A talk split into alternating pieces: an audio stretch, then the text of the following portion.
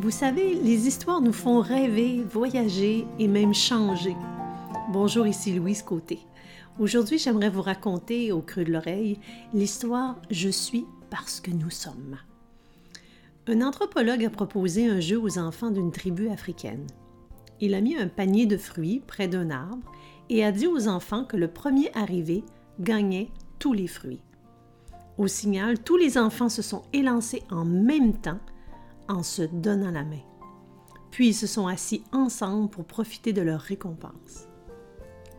Lorsque l'anthropologue leur a demandé pourquoi ils avaient agi ainsi alors que l'un d'eux aurait pu avoir tous les fruits, ils ont répondu Ubuntu. Comment l'un d'entre nous peut-il être heureux si tous les autres sont tristes?